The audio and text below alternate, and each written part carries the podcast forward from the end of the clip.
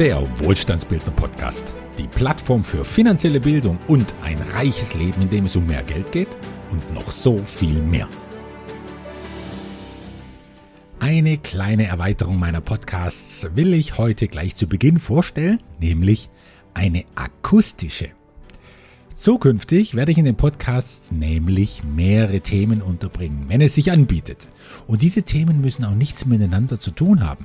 Also wie bisher wird es Besprechungen ganz auf ein Thema zentriert geben, doch auch eine Zusammenstellung verschiedener, kontrastierender Inhalte soll möglich sein und so noch mehr Vielfalt und Abwechslung mit reinbringen.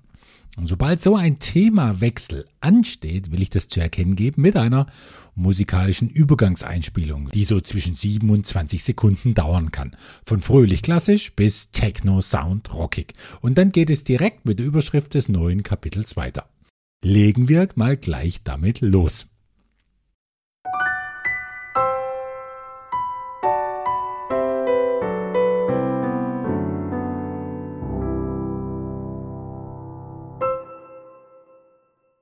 2023. Geburtsjahr spannender Gelegenheiten für Investoren oder wie ich mir meine eigenen Vermögensanlagen stricken darf. In den Jahren 2019 bis 2022, da wurde die Investorengemeinschaft der Wohlstandsbildner ja reich beschenkt mit Investmentchancen. Es gab nie einen Mangel an Gelegenheiten, höchstens einen Mangel an Geld für all diese Gelegenheiten. Wir haben trotzdem mit dem, was zusammengekommen ist, eine etwas höhere zweistellige Millionensumme. Damit haben wir die Wertschöpfungsketten aller vier Säulen gehörig stärken und voranbringen können. Doch die Ideen gehen uns nicht aus, der Bedarf an Kapital bleibt groß.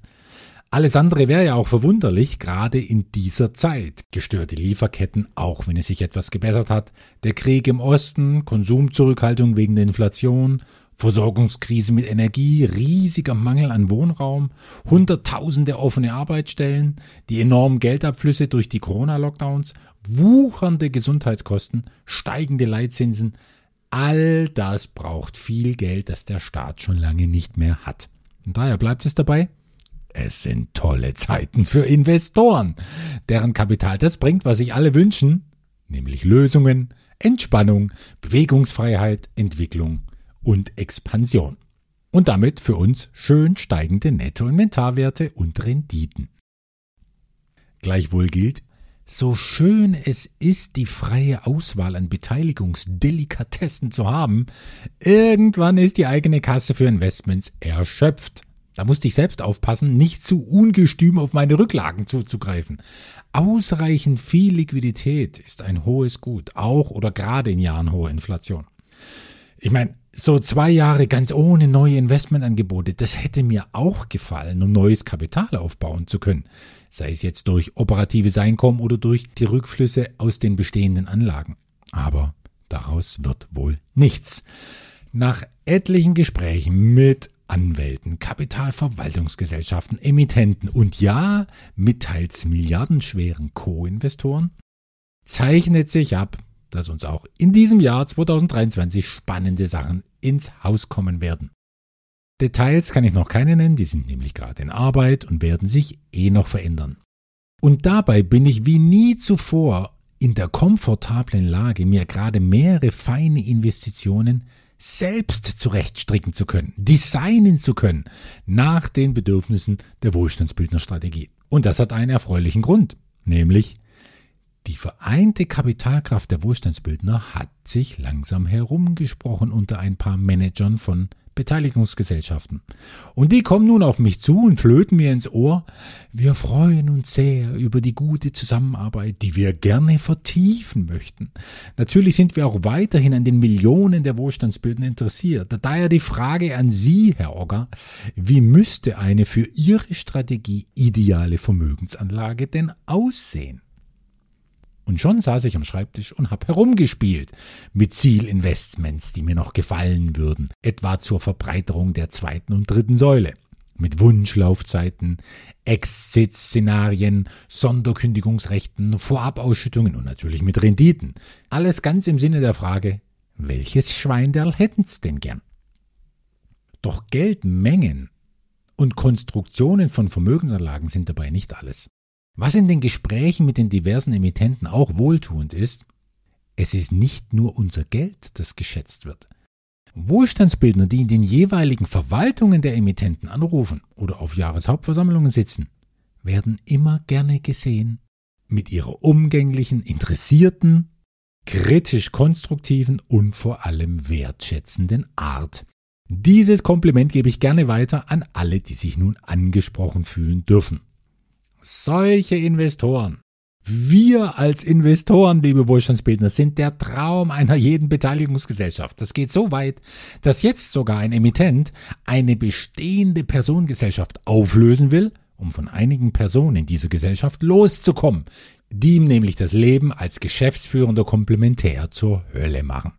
Und das sind dann typischerweise Anleger, die von allen Investoren am wenigsten Geld einbringen, aber am lautesten kundtun, wie die Dinge zu laufen haben die ständig kritisieren und eine Verwaltung irre machen mit ihren teils wirklich nutzlosen und unzeitgemäßen Sonderwünschen, die bei Jahreshauptversammlungen laut werden und auch mitunter die Kontenance verlieren, als würde sich um genau ihre Vermögensanlage die Erde drehen müssen.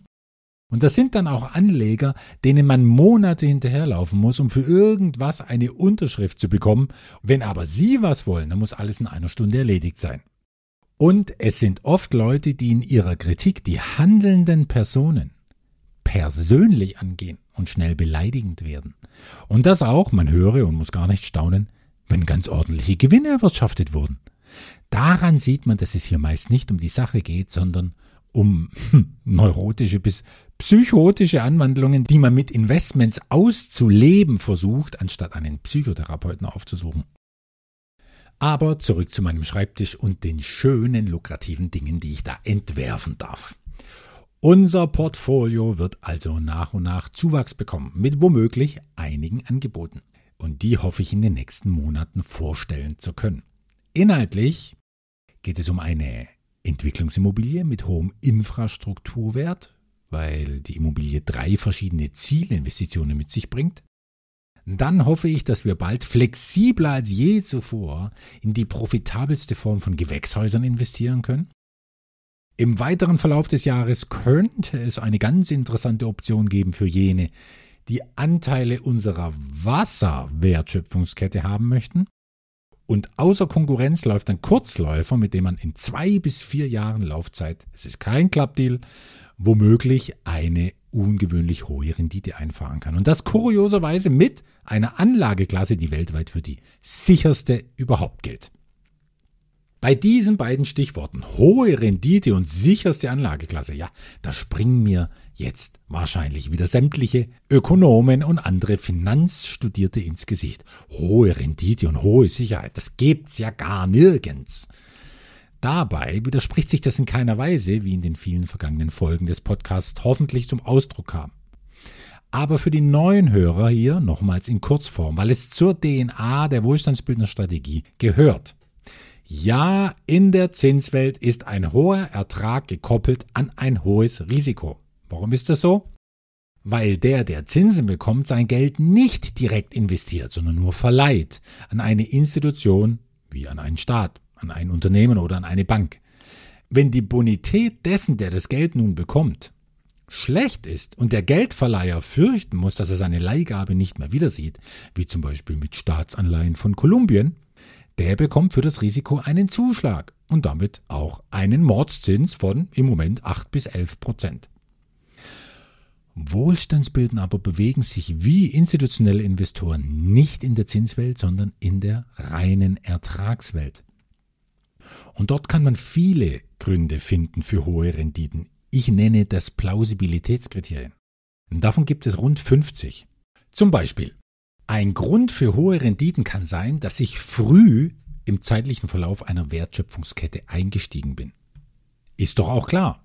Wenn ich die Gründungsphase eines Unternehmens, sagen wir wie Microsoft, mitfinanziert habe und bis heute ein kleines bisschen mitverantwortlich bin, dass Milliarden Menschen mit Windows, Teams und den Office-Programmen arbeiten, dann bin ich an einer enorm langen Strecke der Wertschöpfung beteiligt. Und das spiegelt sich in der Anzahl meiner Anteile und in deren Wert wieder.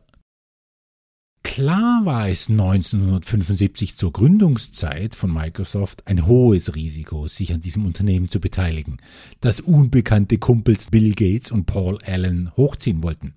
Wenn mir damals die Kriterien für die Plausibilität des Unterfangens nicht gereicht haben sollten, naja, dann hätte ich ja warten können mit meinem Einstieg. Etwa bis zum Börsengang 1986. Dann habe ich elf Jahre Wertschöpfung verpasst, die gezeigt hat, dass Microsoft eine Erfolgsgeschichte war. Diese Wertschöpfung hätte ich dann damals bezahlen müssen mit 21 Dollar pro Aktie. Ganz im Gegensatz zum Anfang, da hätte ich nur 7 Cent pro Aktie bezahlt. Es hätte sich trotzdem gelohnt, denn aus einem 1000 Dollar Investment wären bis heute über 1,4 Millionen Dollar herausgekommen. Das wären dann 140.000 Prozent Rendite beziehungsweise fast 23 Prozent im Schnitt 36 Jahre lang. Und so etwas gibt es nur in der Ertragswelt, aber dort jeden Tag. Wir bekommen es nur nicht mit, weil wir entweder die Zeiträume zu kurz fassen oder weil wir völlig in der Zinswelt gefangen sind, die uns jedes unternehmerische Denken abgewöhnt hat. Einfach zusammengefasst, in der Zinswelt steht eine hohe Rendite für hohes Risiko. In der Ertragswelt steht eine hohe Rendite für hohe Plausibilität. Wer das noch an anderer Stelle vertiefen möchte, der wartet bitte auf den März-Podcast. Da verweise ich auf eine Gelegenheit, zu der ich das Thema live anspreche. Okay, soweit nur andeutungsweise von den spannenden Investmentgelegenheiten im Jahr 2023. Wenn alle Details stehen und die Angebote von allen staatlichen Instanzen bewilligt wurden, dann melde ich mich. Einen offiziellen Verteiler wird es nach wie vor nicht geben, heißt, Zuerst erfahren Absolventen des Finanzseminars und natürlich die bestehenden Investoren davon und werden zu den Vorstellungskonferenzen eingeladen, die wir in bewährter Weise per Zoom durchführen. Später kann es dann gut sein, dass ich auch hier in dem Podcast darüber berichte und jeweilige Fortschritte dokumentiere.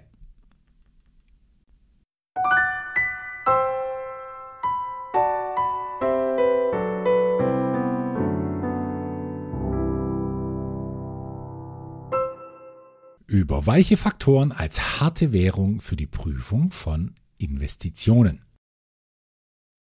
Immer wieder habe ich in vergangenen Podcasts über, wie ich sie nenne, weiche Faktoren gesprochen, die unverzichtbar sind für einen gelingenden Vermögensaufbau. Weiche Faktoren sind schwer messbar oder bezifferbar und doch machen sie den entscheidenden Unterschied aus. Beispiele für weiche Faktoren sind, ob Gegensätzlichkeit innerhalb der Investitionen gegeben ist, damit sie auch Gegensätze verkraften können. In welchem Maß die Dinge verständlich und handelbar sind. Welchen Anteil mein Vermögensaufbau an Zeit und Lebenskraft verschlingt oder ob er mir irgendwann Zeit und Kraft verschafft. Oder inwieweit die Investments meinem Anspruch an Exzellenz entsprechen und als übergeordnete und immer letzte Instanz, in welchem Maße das, was mit meinem Geld passiert, mit mir zu tun hat, mich wenigstens in seiner Grundausrichtung repräsentiert und demonstriert, worum es mir im Leben geht. Komprimiert wie nirgends sonst fasse ich diese weichen Faktoren zusammen in den sieben Spotlights eines lebendigen, ausgewogenen Portfolios. Diese weichen Faktoren empfehle ich dabei wie als Checkliste vorzunehmen, wenn ihr es mit neuen Investitionen, die euch interessieren, zu tun habt. Die Dinge mit diesen weichen Faktoren zu beleuchten, ist viel präziser als nur mit Zahlen, Daten und Fakten zu kommen. Die sind im Vergleich so eindimensional und morgen vielleicht eh schon überholt, während aus den weichen Faktoren das besteht, was immer war und was je sein wird. Und deshalb werde ich auch immer wieder auf diese Begriffe zurückkommen, wie sie in der traditionellen Finanzwelt ungewöhnlich sein dürften. Etwa Momentum und Kohärenz, Volatilität und Widerstand, Resonanz, Polarität und Kontrast, solche Sachen. All diese übergeordneten Faktoren formen und definieren unser Leben und deshalb auch jedes einzelne Investment, das ja Teil unseres Lebens ist oder sein wird. Erst vor ein paar Tagen offenbarte mir ein Wohlstandsbildner, dass er sich wundere, es aber auch schätze, wie ich denn in einem Finanzpodcast derartige philosophische Betrachtungen unterbringen, wie er es genannt hat. Naja, ich habe das mal so stehen lassen, aber das hier Philosophie zu nennen, das ist so ein Etikett, das einen Inhalt schnell in eine gewisse Schublade steckt. Ja, so ähnlich wie das Wort Spiritualität. Ein Wort, das toll klingt oder vielleicht auch nur toll klingen soll, aber eigentlich ein total nebliger Begriff ist und mit dem ich noch nie viel anfangen konnte. Denn wer von Spiritualität spricht, soll mir mal irgendetwas zeigen, was nicht spirituell wäre, wenn er den Begriff wirklich in seiner Tiefe erfasst hat.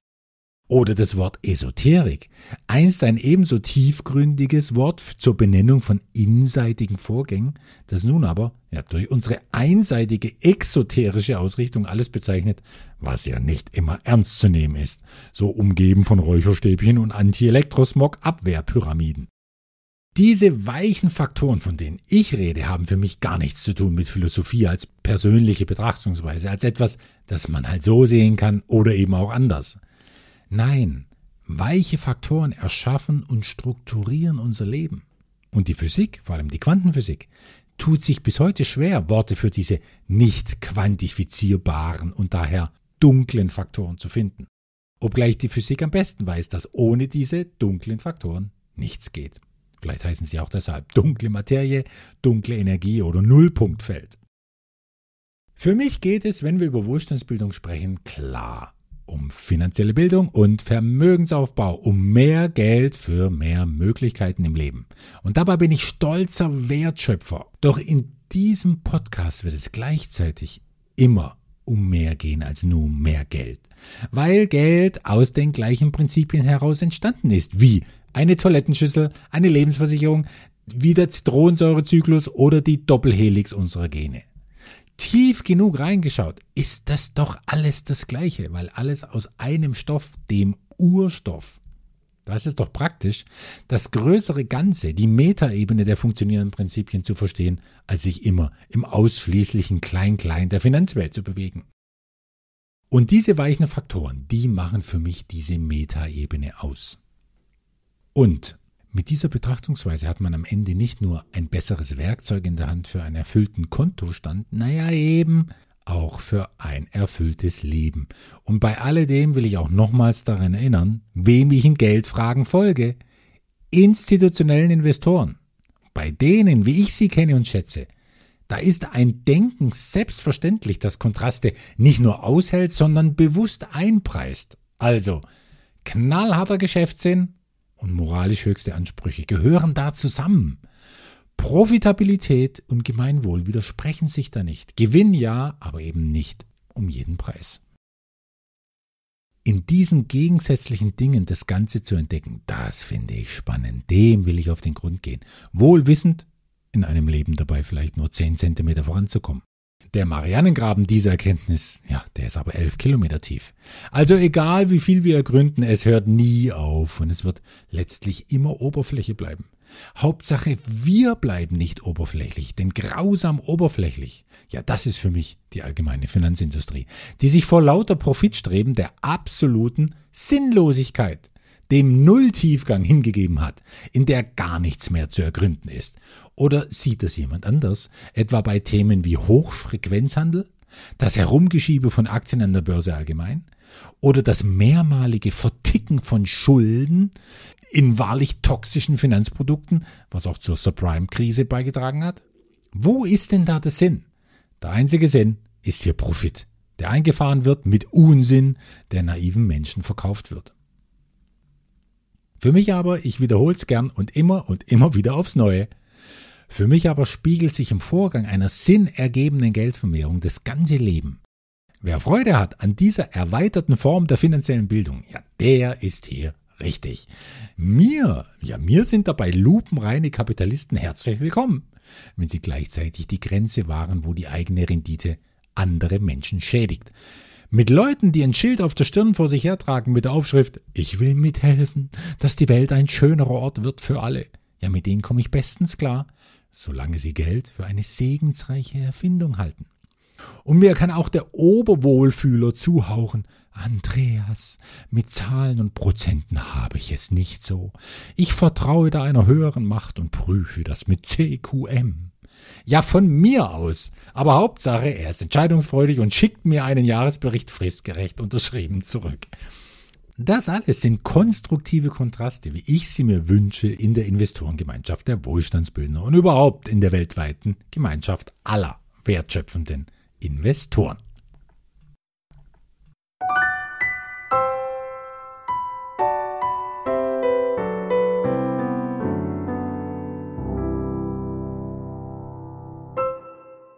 wie ein Billionär ethische Richtlinien beim Investieren berücksichtigt. Im Podcast mit der Nummer 78 habe ich den norwegischen Staatsfonds erwähnt als einen der institutionellen Investoren, dessen Tun ich unter anderem deshalb aufmerksam beobachte, weil er ein untrügliches Gespür hat für Megatrends.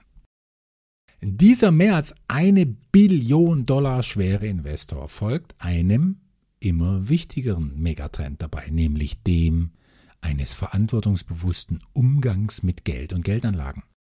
Und deshalb hat sich der norwegische Staatsfonds selbst Ethikrichtlinien auferlegt. In denen steht unter anderem das hier, ich zitiere, der staatliche Pensionsfonds bringt zwei oberste Verpflichtungen mit sich. Eine gute Rendite für zukünftige Generationen zu erwirtschaften und zugleich Investitionen in Unternehmen zu vermeiden, die zu grob unethischen Verhältnissen beitragen. Zitat Ende. Dass der Fonds das mit den unethischen Verhältnissen sehr ernst nimmt, das hat er kürzlich wieder bewiesen, auf eine für mich beeindruckende Weise. Mehrere Medien haben darüber berichtet, einen Link dazu findet ihr in den Show Notes. Es geht um die Finanzierung von israelischen Banken bei denen der Staatsfonds mit über 500 Millionen Dollar eine wichtige Rolle spielt. Tja, und ob er diese Rolle jetzt weiterspielt, das prüft er, denn es gibt den begründeten Verdacht, dass viele Banken in Israel, wenn nicht sogar alle, Kredite vergeben für den Siedlungsbau in besetzten Palästinensergebieten. Und wie wir seit Jahrzehnten des Nahostkonflikts wissen, ist diese Besetzungspolitik Israels international höchst umstritten.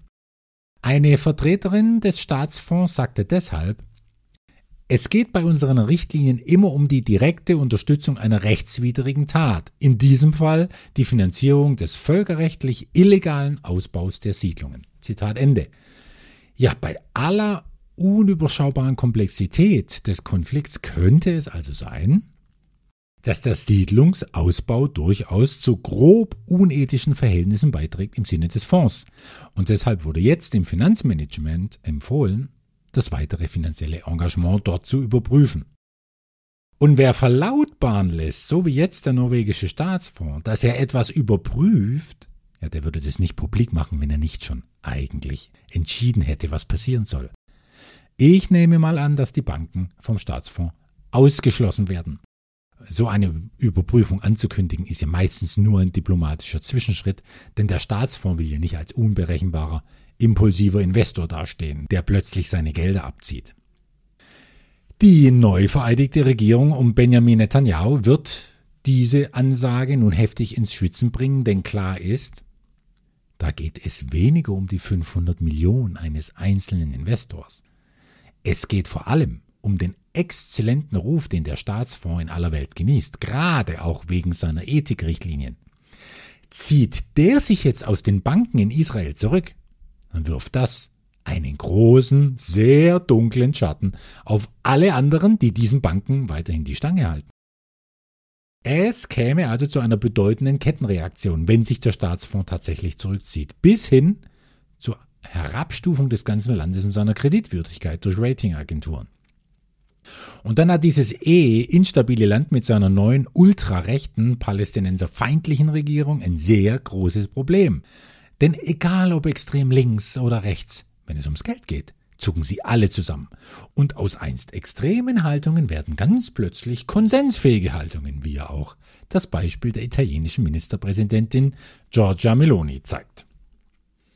Für mich hier sind zwei Punkte bemerkenswert. Erstens, der norwegische Staatsfonds macht vor, wie ich es mir auch von jedem Kleinanleger wünsche. Ein Investor ist aufgefordert, regelmäßig zu prüfen, ob sein Geld auch das tut und bewirkt, was es soll.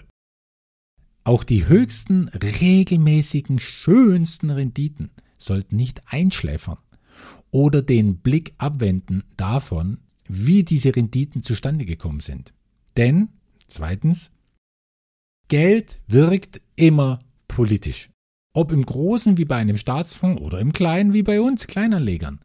Sobald wir jemandem unser Geld überlassen, können wir uns nicht raushalten aus dem, was dieses Geld bewirkt. Die einen überfordert das und dann machen sie halt Mund, Augen und Ohren zu. Die anderen empfinden das als Chance, Einfluss zu nehmen. Geld ist immer Macht und Einfluss, denn Geld durchdringt in unserer Welt alles und jeden. Es ist auf materieller Ebene ein Element, das exemplarisch dafür steht, dass alles mit allem verbunden ist. Und wenn zwischen mir und meinem Gegenüber noch vier andere Glieder in der Geldkette stehen, ich finde, es entbindet nicht von der Verantwortung, was ich mit meinem Geld bewirke. Dann eben nicht unmittelbar, sondern mittelbar. Wem das alles zu kompliziert ist, dem empfehle ich die Wohlstandsbildnerstrategie. Denn zu einem der sieben Spotlights eines lebendigen Portfolios gehört die Weisung, dass die Verbindung zwischen mir und meinem Geld und dem, was es bewirkt, möglichst direkt ist. Denn das gibt Einblick, Sicherheit und Kontrolle, um zu wissen, dass mein Geld nicht zum Mittäter wird bei Dingen, die ich nicht unterstützen möchte.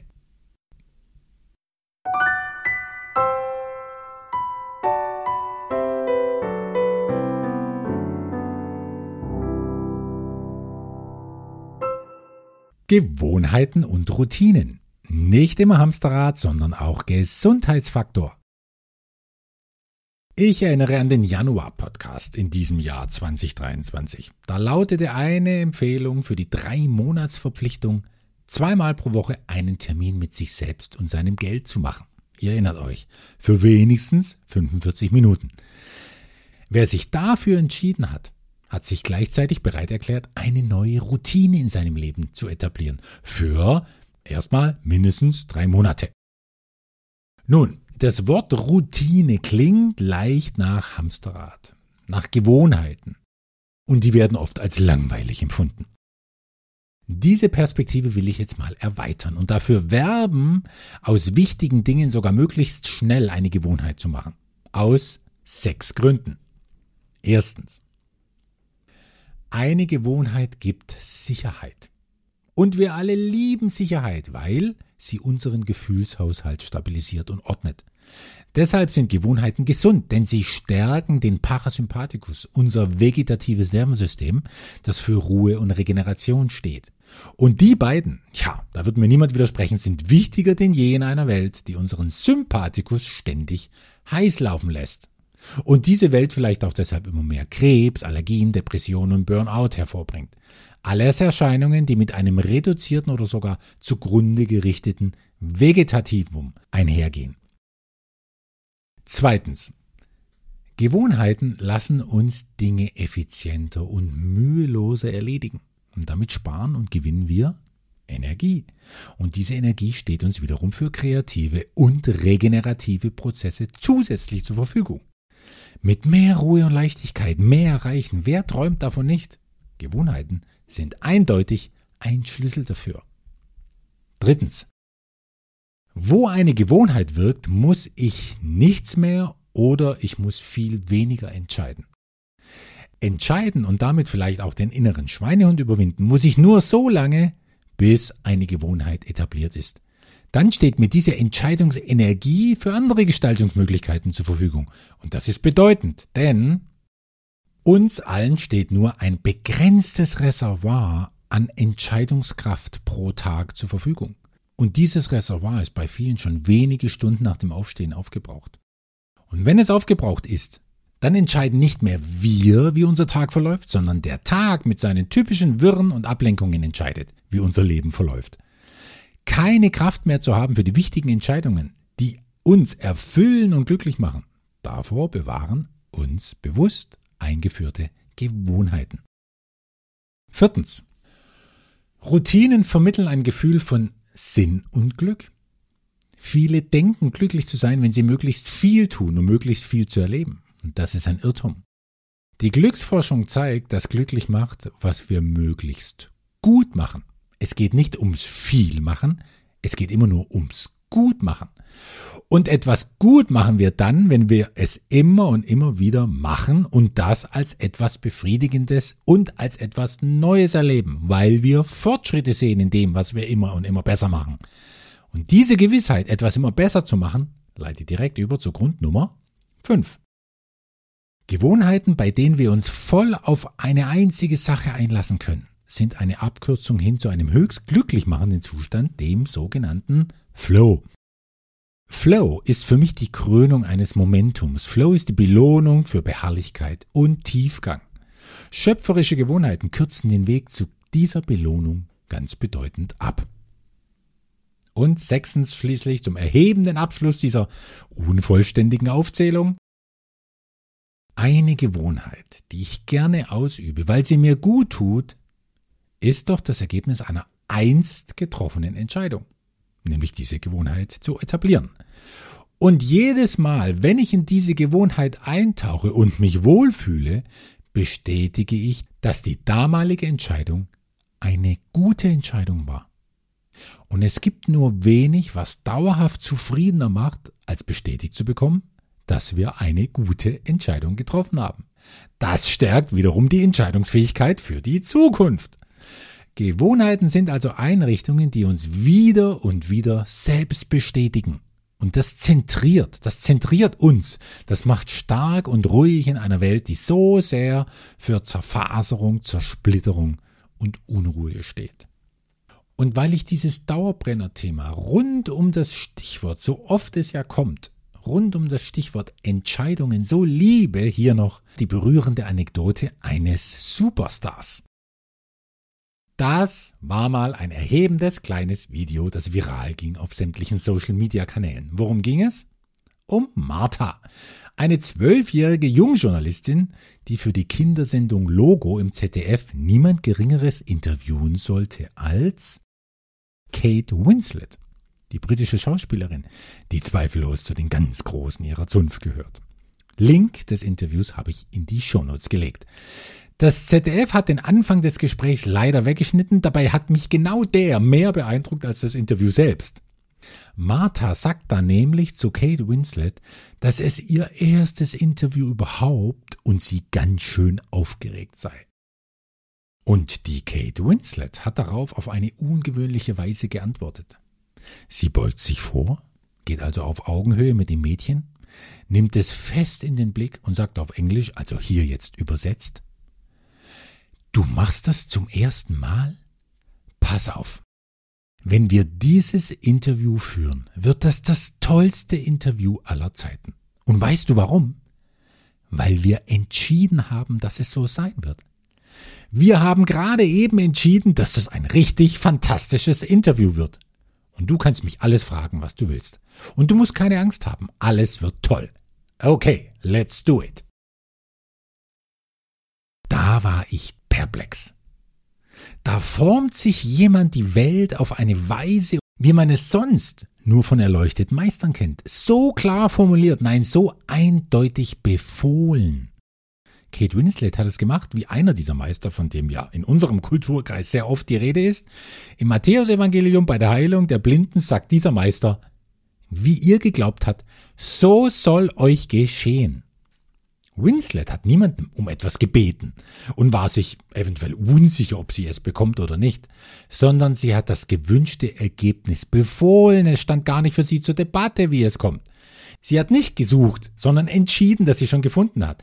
Sie hat nicht um eine offene Tür gebeten, an der sie anklopft, sondern geglaubt, dass die Tür schon offen ist. Naja, und natürlich wurde es dann ein tolles Interview und für Martha eine Begegnung, die wohl ihr Leben verändert hat. So ein emotionales Erlebnis beeinflusst ein zwölfjähriges Mädchen ganz gewiss. Und es wurde von Kate Winslet so liebevoll garniert mit Klarheit, großer Wertschätzung und ohne auch nur einen Hauch von Ich bin ein Superstar, was sie wahrscheinlich gerade deswegen zu einem macht.